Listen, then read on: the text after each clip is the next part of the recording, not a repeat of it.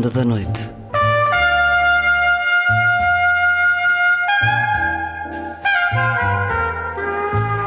Com Luís Caetano.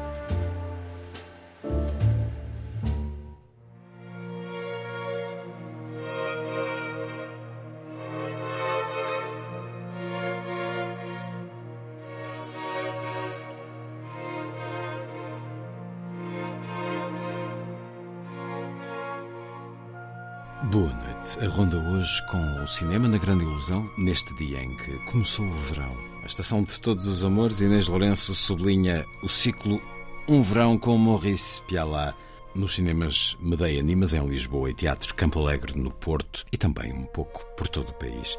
Ainda cinema em Faro, Famalicão, o novo de Wes Anderson e também as estreias de Cidade de Rabat, de Susana Nobre e Os Demónios do Meu Avô, de Nuno Beato. Também às quartas-feiras, o Lilliput, de Sandy Gageiro, hoje com um livro que nos traz cinema, O Guarda-Chuva do Senhor Ulu, de Susana Ramos e Cátia Vidinhas, uma edição Minotauro. Na vida breve, a poesia é também de verão, mas do verão brasileiro, em fevereiro. Verão, um poema de Ferreira Goulart, para escutar na voz do autor. E na última edição, o prémio anunciado ontem, o Grande Prémio de Literatura DST, um dos principais no nosso país, atribuído ao livro O Regresso de Julia Mann a Paraty, de Tiolinda Gerção, três novelas que se entrelaçam por entre a história da mãe brasileira de Thomas e Heinrich Mann, os filhos e Sigmund Freud. Tiolinda Gerção para escutar no final do programa e também ao longo da próxima hora a música. Vai ser assim a ronda.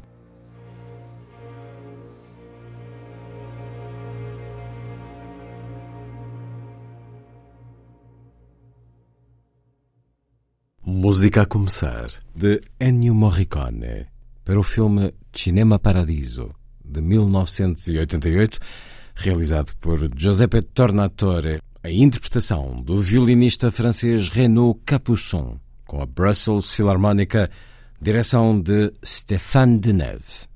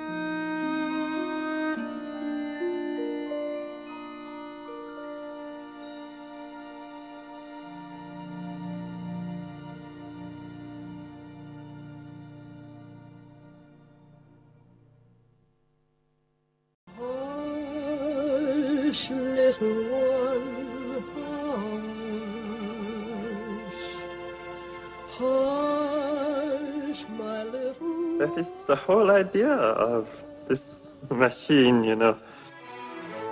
どこ行くの I love you. A grande ilusão. Aren't you drinking? I never drink. Why? Tu n'as rien vu à Hiroshima. J'ai tout vu.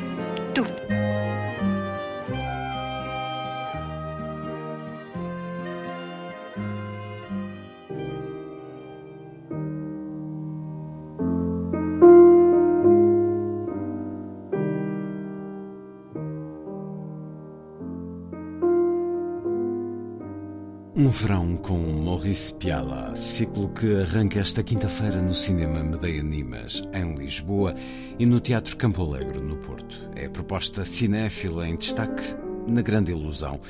Inês Lourenço, falemos deste cineasta francês.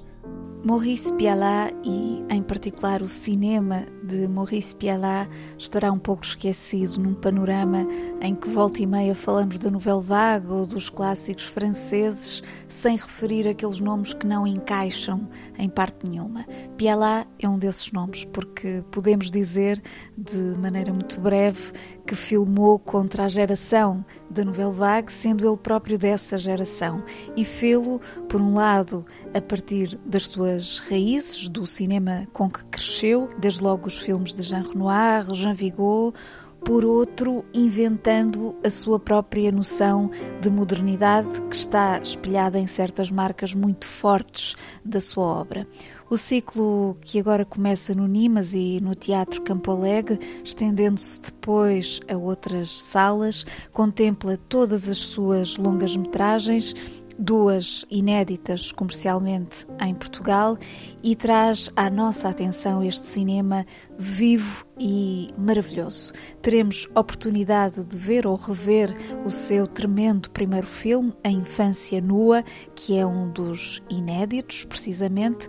Aos Nossos Amores, o título que revelou Sandrine Bonner, então com 16 anos, Van Gogh, que é um dos melhores retratos no cinema deste pintor constantemente revisitado ao longo dos anos. Depois, a partir de dia 29, há o famoso Ao Sol de Satanás, controversa Palma de Ouro em 1987, com Gérard Depardieu, que é um dos atores mais emblemáticos da sua obra. Temos ainda A Vida Íntima de um Casal, Polícia este novamente com Depardieu e Sophie Marceau, e no princípio de julho, Lulu, com Depardieu e Isabelle Huppert, primeiro passa no exame, outro inédito, Quando o Amor Acaba e o derradeiro filme de Pialat, O Miúdo, também com Depardieu como alter ego de Pialat na personagem do pai de uma criança que é o próprio filho do realizador com 3 anos, Antoine Pialat, naquele que é o título mais autobiográfico da sua filmografia. De um modo geral, se quisermos apontar as características que unem todos estes filmes, é importante sublinhar pelo menos três coisas: o trabalho de Pialat com os atores e não atores, que é um trabalho quase documental dentro da ficção, a construção narrativa sem preceitos de fluidez, ou seja, uma certa imperfeição perfeita no encadeamento das cenas e uma absoluta confiança na energia do real, concentrada em, em blocos de vida que de facto transmitem, lá está, uma forte impressão de rasgo e modernidade cinematográfica. T'as pas de cœur. Tu te fous de tout. C'est comme une tour fermée. Y a rien qui peut t'entamer, rien.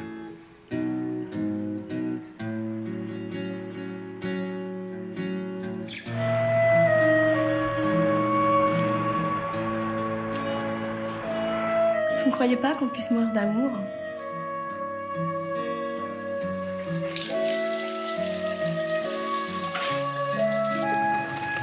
jamais trouvé aussi belle. Je t'ai jamais aimé autant.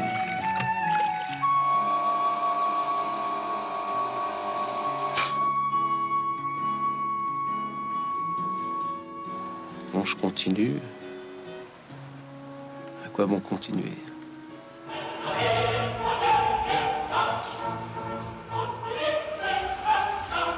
Vous êtes un jouet dans les mains de Satan. Non, Satan.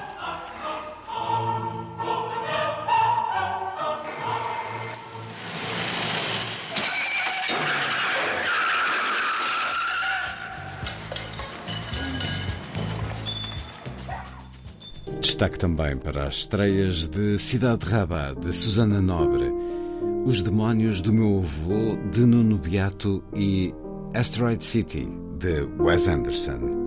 Cidade Rabat é um belo retrato feminino que confirma Susana Nobre como uma realizadora capaz de tocar em simultâneo nos aspectos mais íntimos e mais concretos da vida. Já tínhamos visto algo semelhante no seu filme de 2018, Tempo Comum, mas diria que em Cidade Rabat há uma visão muito particular sobre a angústia, desde logo da burocracia e o lado dos procedimentos que organizam a nossa existência. E essa angústia aqui é desencadeada pelo luto.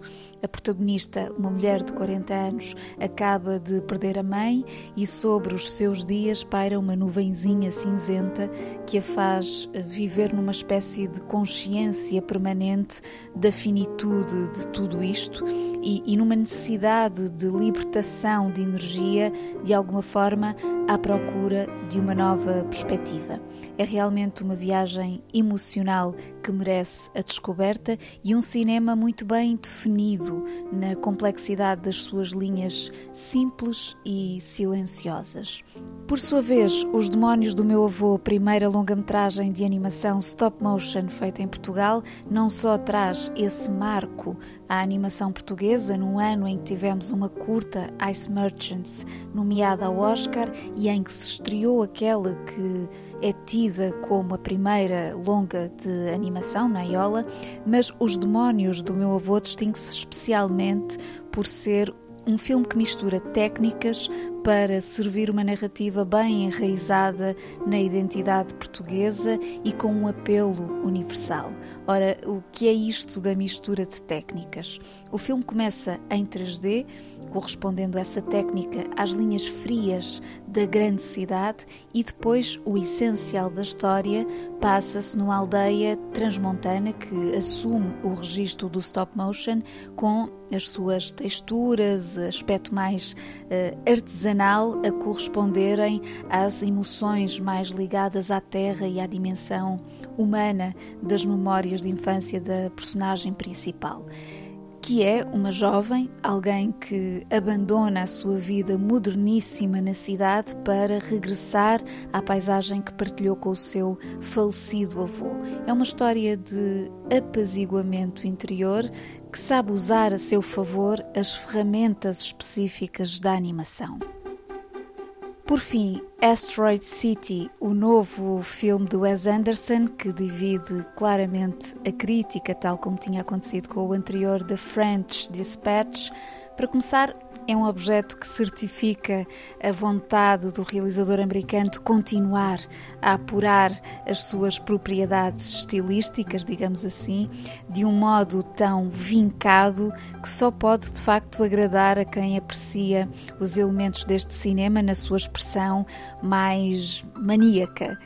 Eu pessoalmente estou desse lado e, e, devo dizer que considero Asteroid City um dos mais fabulosos filmes estreados este ano, sendo um mecanismo do seu autor, concebido ao mesmo tempo com uma precisão formal impressionante e uma espécie de desordem sentimental que se mistura com uma ideia cósmica para dizer o mínimo. Não conseguiria, enfim, resumir aqui tudo o que cabe dentro deste filme, mas só para dar um vislumbre, trata-se de um programa de televisão que investiga uma peça, o seu dramaturgo e quem a encenou. Há uma figura de um narrador que nos vai situando nos diferentes estratos narrativos, mas a maior parte do tempo estamos numa cidade fictícia e desértica, Asteroid City, em 1955, onde se reúne um conjunto de personagens numa convenção com miúdos a exibirem as suas invenções científicas. Wes Anderson pega nesta referência temporal, 1955, para falar também do teatro e do efeito do Actor Studio nos métodos de representação e através de uma combinação de nostalgia, dor e curiosidade nasce um retrato de discreto calor humano e uma postura infinitamente doce perante os mistérios da vida e da morte. You're not here. We're not there. The car exploded. Come get the girls. I have to stay here with Woodrow. I'm not the chauffeur. I'm the grandfather. Where are you? Asteroid City, Farm Route 6, mile 75. Last train. Junior stargazers and space cadets. Each year we celebrate Asteroid Day commemorating September 23rd, 3007 BC, when the arid plains meteorite made Earth impact.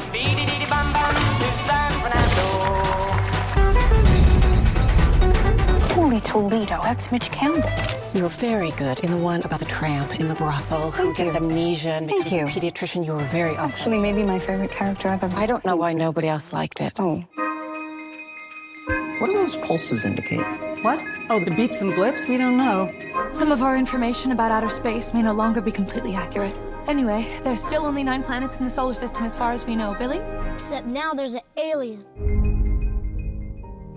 Vamos a outras sugestões de cinema.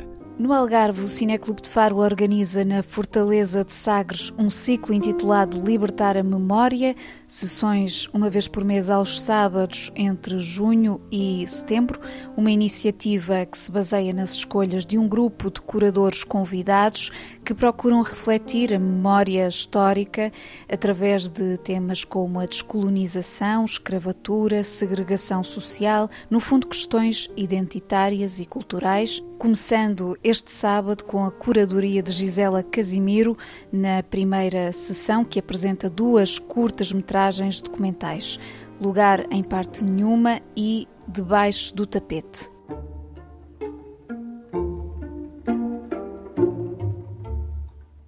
Passando para Famalicão, está de volta o Cinema Paraíso, sessões ao ar livre, organizadas pelo Cineclube de Joane e Casa das Artes de Famalicão. Vai arrancar a 5 de julho e estender-se até 2 de setembro em três lugares diferentes. Parque da Devesa, Pedome e a Casa de Camilo, em Sei de São Miguel.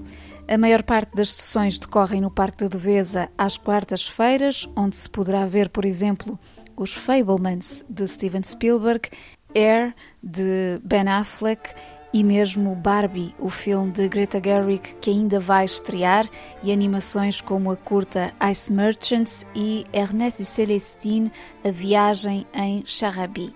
A sessão de setembro, que tem lugar na Casa de Camilo, é um filme-concerto solidário com a Ucrânia, será exibido Terra, de Alexandre Dovzhenko, e a 16 de julho, em Pedome, há ainda a efervescência de Costurica com Gato Preto, Gato Branco.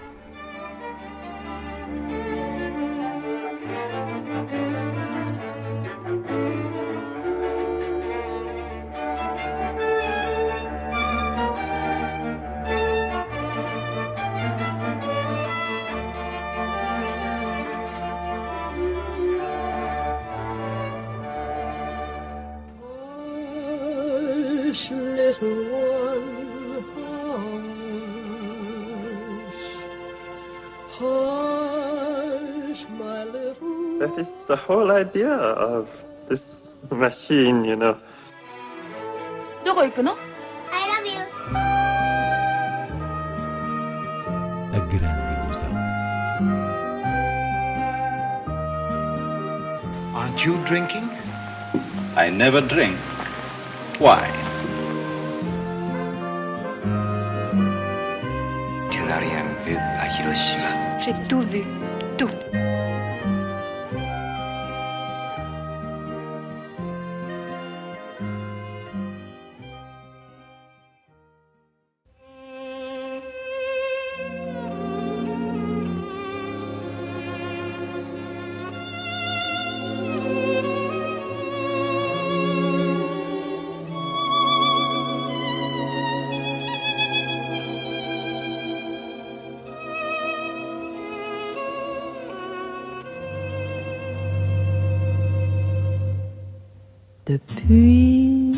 Qu'on est ensemble, tu viens chaque matin me donner la première caresse.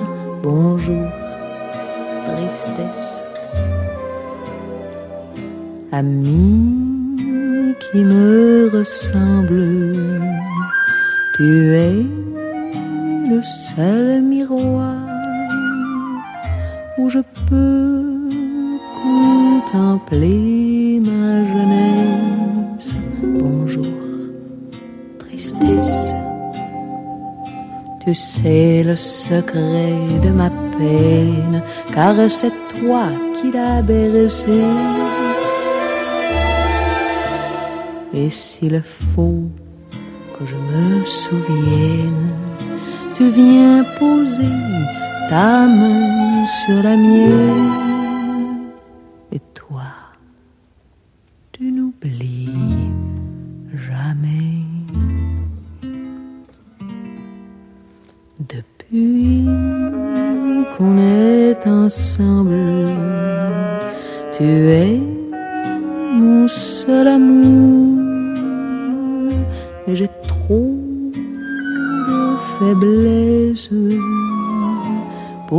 Te quitter, ma tristesse.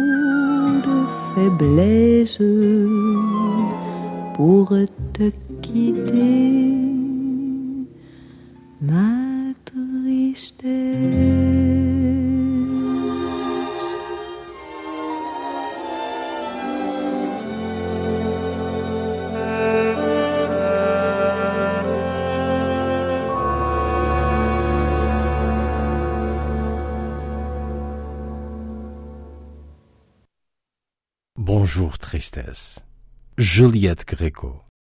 A seguir, Lilliput é o pequeno grande mundo dos livros para os mais novos, percorrido semanalmente neste programa por Sandy Gageiro. Diz Lilliput. Lilliput, Lilliput. Lilliput.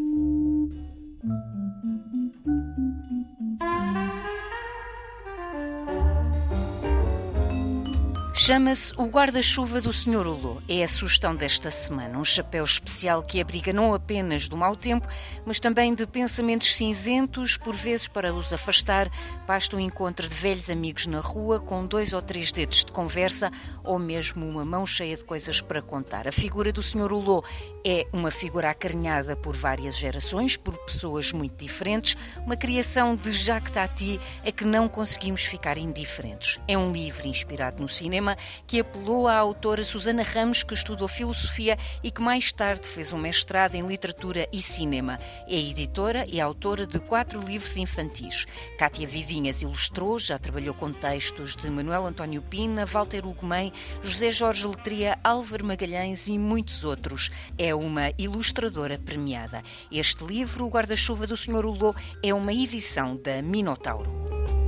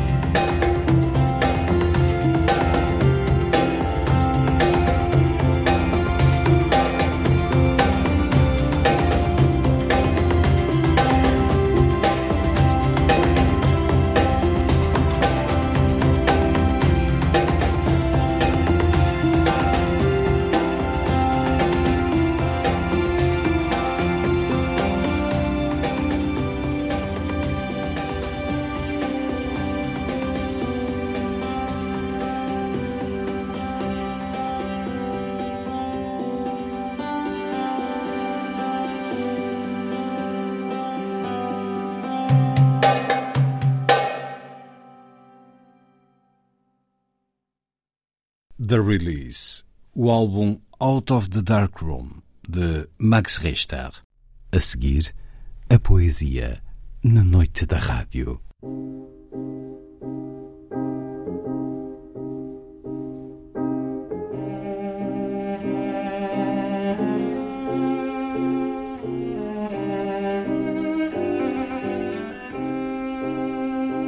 A vida breve.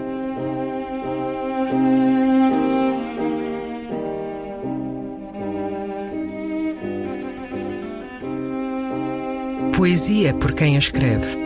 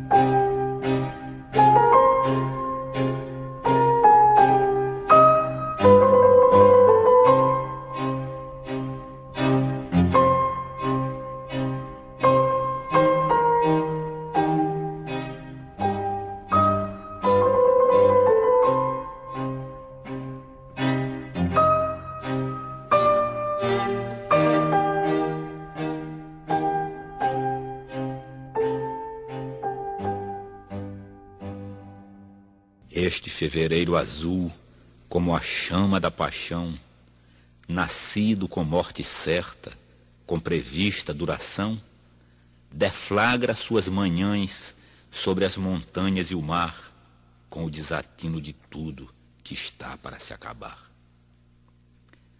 A carne de fevereiro tem o sabor suicida de coisa que está vivendo, vivendo, mas já perdida.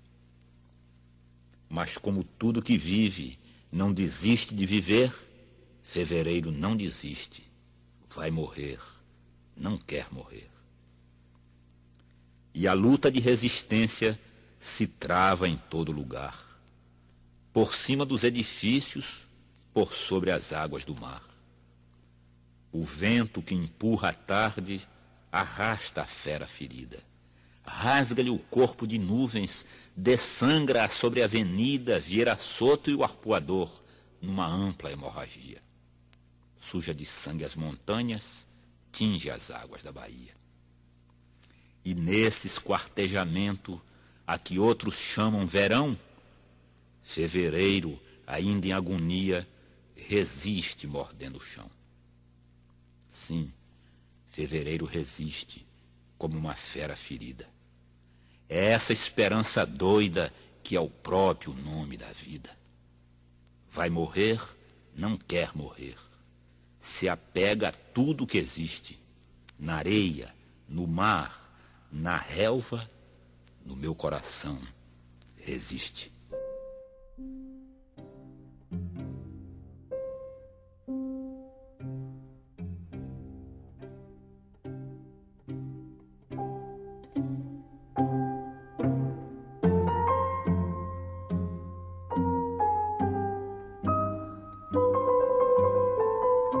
A Vida Breve, um programa de Luís Caetano.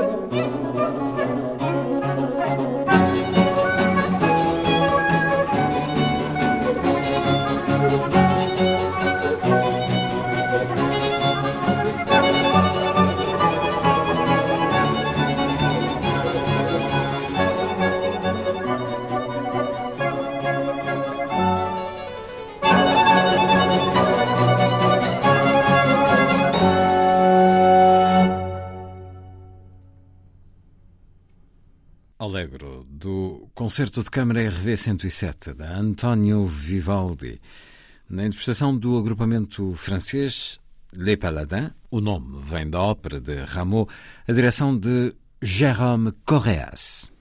Com o livro O Regresso de Julia Mann a Paraty, Tiolinda Gerson venceu o Grande Prémio de Literatura DST, um dos principais no nosso país. Escolhido de entre 200 títulos, o júri, presidido por Lídia Jorge, destacou a maturidade formal incontestável e o invulgar fulgor criativo deste livro.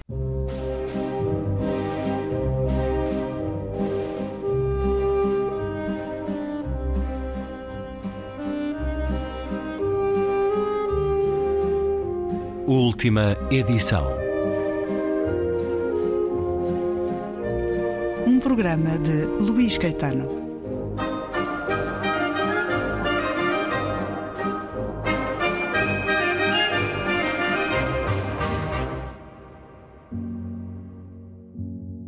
Júlia nascera nesse país onde o seu pai era estrangeiro.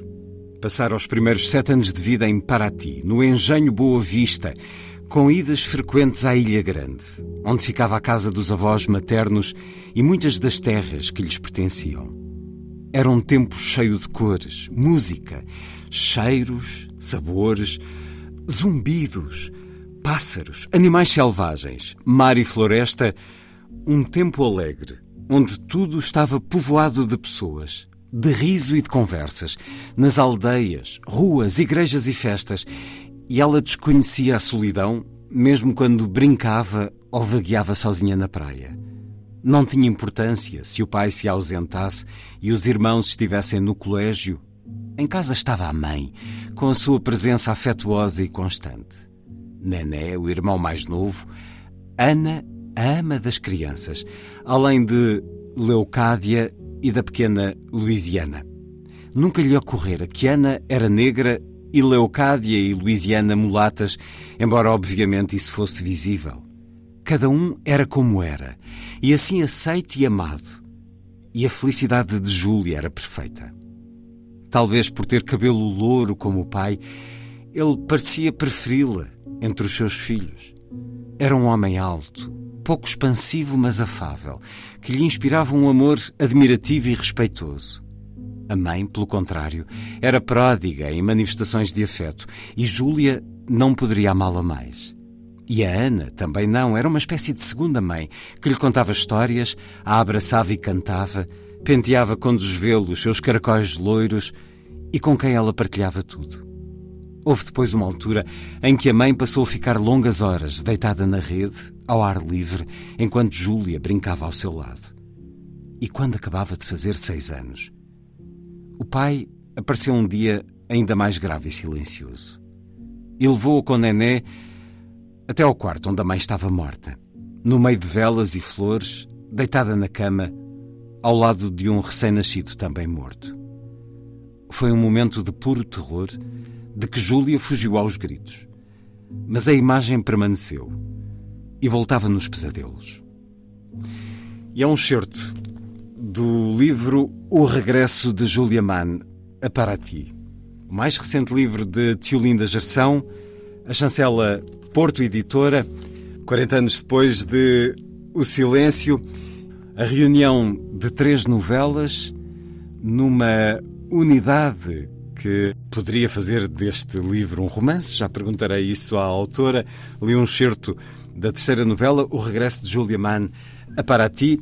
E este certo, desde logo, nos introduz à figura central, a uma das grandes figuras deste livro, Júlia da Silva Bruns Mann, que viveu entre 1851 e 1922, a mãe de Thomas e Heinrich Mann, ela que escreveu memórias publicadas postumamente, nasceu no mato entre Paraty e Angra dos Reis, filha deste comerciante alemão, Johann Brunn, ou seu germano, como era conhecido, e de Maria da Silva, uma jovem morena muito bela, descendente de portugueses e de índios, Júlia Mann, que foi deixada num processo de difícil adaptação com a sua família alemã, aos seis anos, depois deste momento que o Cheiro de Kelly descreve, e aos 17 anos casou com um herdeiro industrial, também chamado Thomas Mann, como o filho que viriam a ter. Ela era muito bela, muito descontraída, vivaz, tocava e cantava e chocava o puritanismo protestante nessa Alemanha onde teve que se ambientar à força. O pai deixou-a 15 dias depois para voltar ao Brasil, depois da morte da mãe. Com o marido, Julia Mann eh, teve muitos filhos, mas não foi um casamento feliz e ela viveu eh, provavelmente outros amores. Aos 40 anos enviuvou, em testamento quase que o marido falecido a obriga a sair de Lübeck, cidade para onde ela foi com seis anos, a vender a casa. E Júlia vai então para Munique, onde tem uma vida cultural e social muito ativa. Leio mais um certo desta novela, a terceira do livro O Regresso de Julia Mann a Paraty, que dá título ao livro. Já não tinha língua para escrever a Ana, que não sabia ler, mas tinha a certeza de que encontraria quem lhe lesse as cartas e lhe responderia o que Ana ditasse. Mas não era possível, nunca mais seria. A língua fora cortada. Nas pouquíssimas cartas que recebeu do pai, menos que os dedos de uma mão, ele dizia que Ana estava bem e mandava saudades. O que era o mesmo que não dizer coisa nenhuma. Foram reduzidos os encontros com Maria para esquecerem a língua que falavam entre si. E praticamente acabaria por perder o contacto com os irmãos quando, poucos anos depois, primeiro Manu e mais tarde também Luís e Paulo regressaram ao Brasil. Teresa ensinara-lhe alemão nomeando imagens que apontava num livro e ela repetia o que ouvia, como um papagaio. Estava a ser domesticada. Via agora, deslizando ao sabor do trave. Amestrada. Mas na altura não tinha pensamentos claros nem palavras. Era um pequeno animal que obedece a estímulos e é obrigado a imitar sons, ações e atitudes à força de prémios ou castigos. Não se podia correr, saltar, falar alto, fazer barulho, perturbar a tranquilidade dos adultos. O tio Theodor Zangava-se com o ruído das brincadeiras no jardim quando ela ia com os irmãos, duas vezes por mês, à casa da avó. Via-os como pequenos selvagens que era preciso civilizar. Mas ninguém, nem ela mesmo, tinha consciência disso. Viera de paisagens sonoras, de mar e floresta, cantos de pássaros, zumbidos de insetos, borboletas enormes, jogos de cor e luz, de uma casa na praia, onde o mar se via até muito longe, da varanda, e rolava embaixo em pequenas ondas na areia onde ela andava descalça, apanhando conchas e búzios. Mas esse mundo tornara-se silencioso porque o tinham silenciado. As ruas da aldeia inundadas, onde se andava de barco quando havia cheias, os cânticos nas procissões dos santos, as ruidosas festas de carnaval, as canoas que a levavam até à Ilha Grande, a casa dos avós, o som dos remos cortando a água, o estalar dos foguetes que o avô Manuel Caetano lançava da praia. Mas agora as imagens não tinham som. Via tudo muito nítido. A água funcionava como lente ou como um espelho de aumento. Queriam forçá-la a esquecer esse mundo como se devesse envergonhar-se dele. Mas ela não queria esquecê-lo achava-o muito superior e mais belo, e era o mundo deles que não lhe interessava. Novo certo tão contrastante, ou sobre precisamente o contraste que a vida desta mulher teve desde tão cedo, desde os seis anos, esse momento marcante, a morte da mãe num parto em que morreria também mais um irmão, e tudo mudou na vida, o mundo acabou por ter Heinrich e Thomas Mann por causa dessa morte de uma brasileira, descendente de índios e portugueses. E é esta vida extraordinária que nos traz Tiolinda Gerção, a par de outras duas novelas que se interligam facilmente. Freud pensando em Thomas Mann em dezembro de 1938, o título da primeira novela, Thomas Mann pensando em Freud em dezembro de 1930, a segunda novela, e a terceira, de onde li estes dois excertos, O Regresso de Júlia Mann a Paraty, que dá título ao mais recente livro de Tiolinda Gerção, Muito obrigado por estar uma vez mais na Antena 2, tio Linda Gerção. Muito obrigada, Luís Caetano, tenho imenso gosto. Felicito-a pelo livro e pelos 40 anos de vida literária desde O Silêncio. Em 1981, escreveu sobre Julia Mann. Pergunto-lhe: era um encontro inevitável este com Julia Mann, tio Linda Gerção, para uma mulher que sabe tanto da cultura, da literatura uh, germânica? Era um encontro inevitável com esta mulher? Um diálogo que já começou há muito? É verdade, sim, já um diálogo que já começou há muito, primeiro através da leitura dos livros de Thomas Mann e de Heinrich Mann, em que a figura da mãe aparece em algumas personagens, nem sempre numa luz positiva. Muitas vezes há uma luz ambivalente, positiva e negativa, outras vezes é uma luz francamente negativa. E a certa altura eu tive um grande desejo de ouvir a versão da própria Júlia, o que é que ela teria a dizer. E eh, fui ler o, o, seu livro de memórias, o único livro que ela escreveu, e como você disse muito bem, foi publicado muito mais tarde postumamente, eh, e que se chama Gosto Tanto de Falar com os Meus Filhos. e li muitas outras coisas, li também um livro do filho mais novo, Victor Mann, que se chama Nós Éramos Cinco, eh, em que ele conta a história da família eh, e fala inclusive da, da morte de, de Júlia e ele diz que nos últimos momentos, ela que falava um alto alemão rápido, eh, com um levíssimo acento de Lübeck, na hora de, da despedida, quando ela realmente tinha, quando a família tinha sido avisada pela enfermeira que ela queria despedir-se, portanto o fim estava muito, muito próximo e chegou eh, pouco tempo depois, meia hora depois dos filhos eh, terem saído ao pé dela, ele diz que ela começou a falar alemão de uma maneira estranhíssima, com uma voz arrastada, com os R's rolados, como se fosse estrangeira e como ela deveria ter falado uh, quando chegou a Lübeck uh, aos sete anos e, e como nessa altura ela deveria ter aprendido a mão. Portanto, ela, de certo modo, desaprendeu a língua a que foi forçada e ele diz uh, era um acento que só podia ser português. E, e realmente ela sempre quis voltar a Paraty, que foi o único lugar do mundo onde ela foi feliz.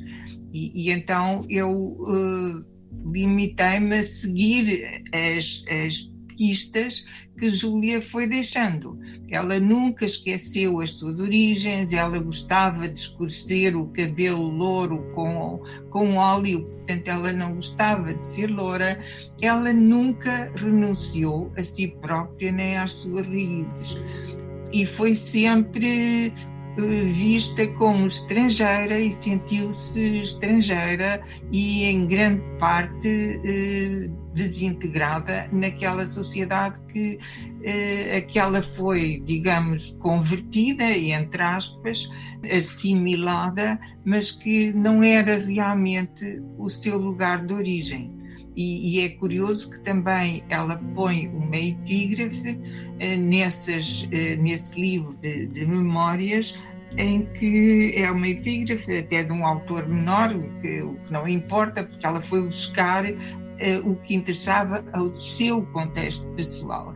Ela diz o lugar onde pela primeira vez viste a luz do dia, o lugar que amaste, o lugar onde nasceste, aí é a tua casa. E, foi sempre eh, esse leitmotiv, digamos, essa insistência constante na sua origem que ela nunca esqueceu.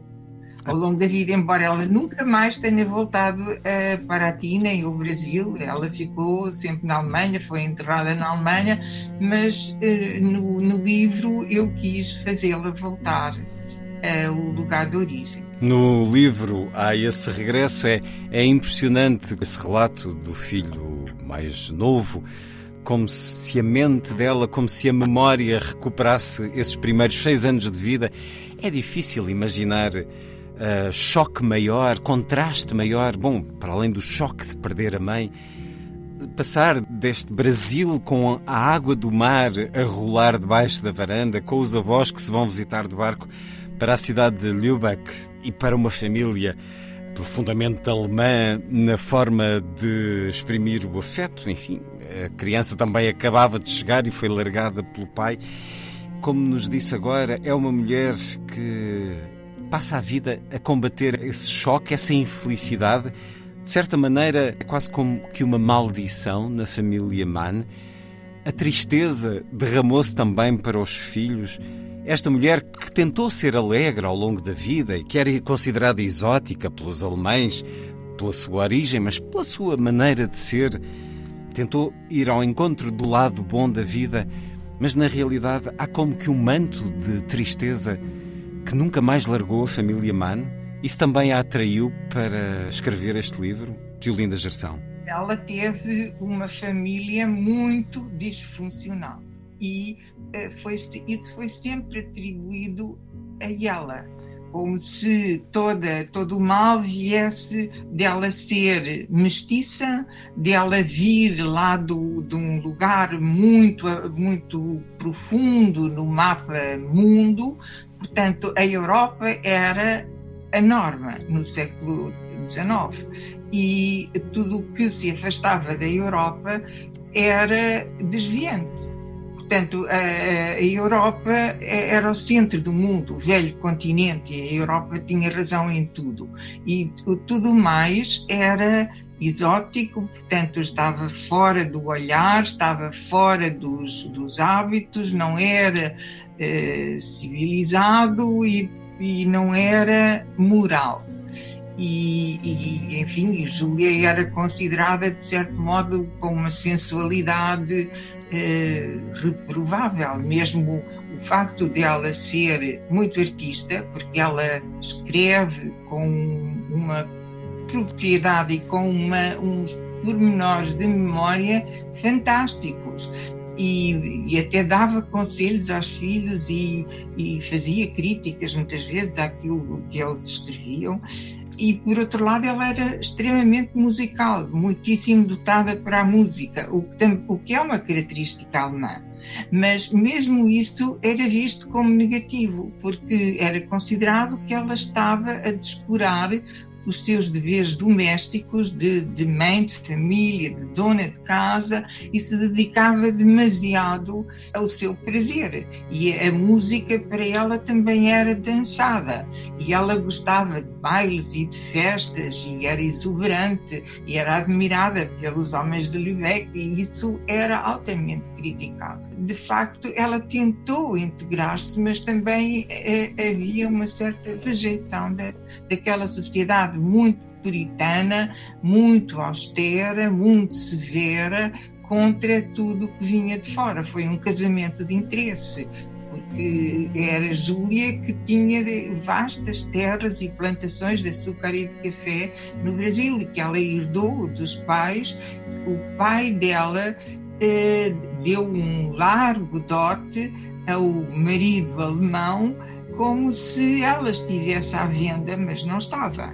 Portanto, ela realmente sempre, mesmo inconscientemente, porque ela tentou integrar-se, tentou ser uma boa mãe e tentou ser uma boa dona de casa, tudo isso, mas para além de certos limites, ela não foi e ela viveu muito além do seu tempo muito, de uma maneira muito mais livre do que as mulheres daquela época. E temos que nos lembrar que o século XIX é o século em que o adultério feminino é um tema importantíssimo da literatura europeia. Há Madame Bovary do Flaubert, a Ana Karenina do Tolstói, na Alemanha aparece a Effie Briest do Theodor Fontana. Portanto, era um tema que eh, aparecia, porque de facto as mulheres, também as alemãs, embora elas tivessem outros modelos e outro tipo de, de educação desde o berço e provavelmente outra sensualidade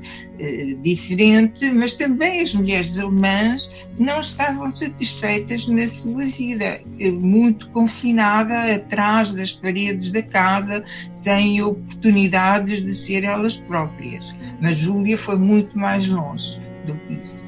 O regresso de Júlia Mann a Paraty, o mais recente livro de Tiolinda Gerção, com a chancela Porta Editora, ontem anunciado vencedor do Grande Prémio de Literatura DST. Uma obra e um universo para continuarmos a conhecer melhor no próximo programa da última edição.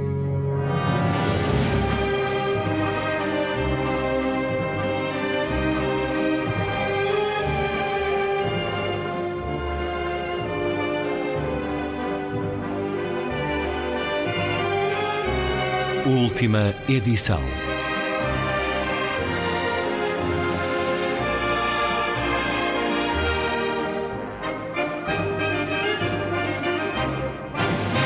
Está feita a ronda. Assim, obrigado por estar com a rádio. Boa noite.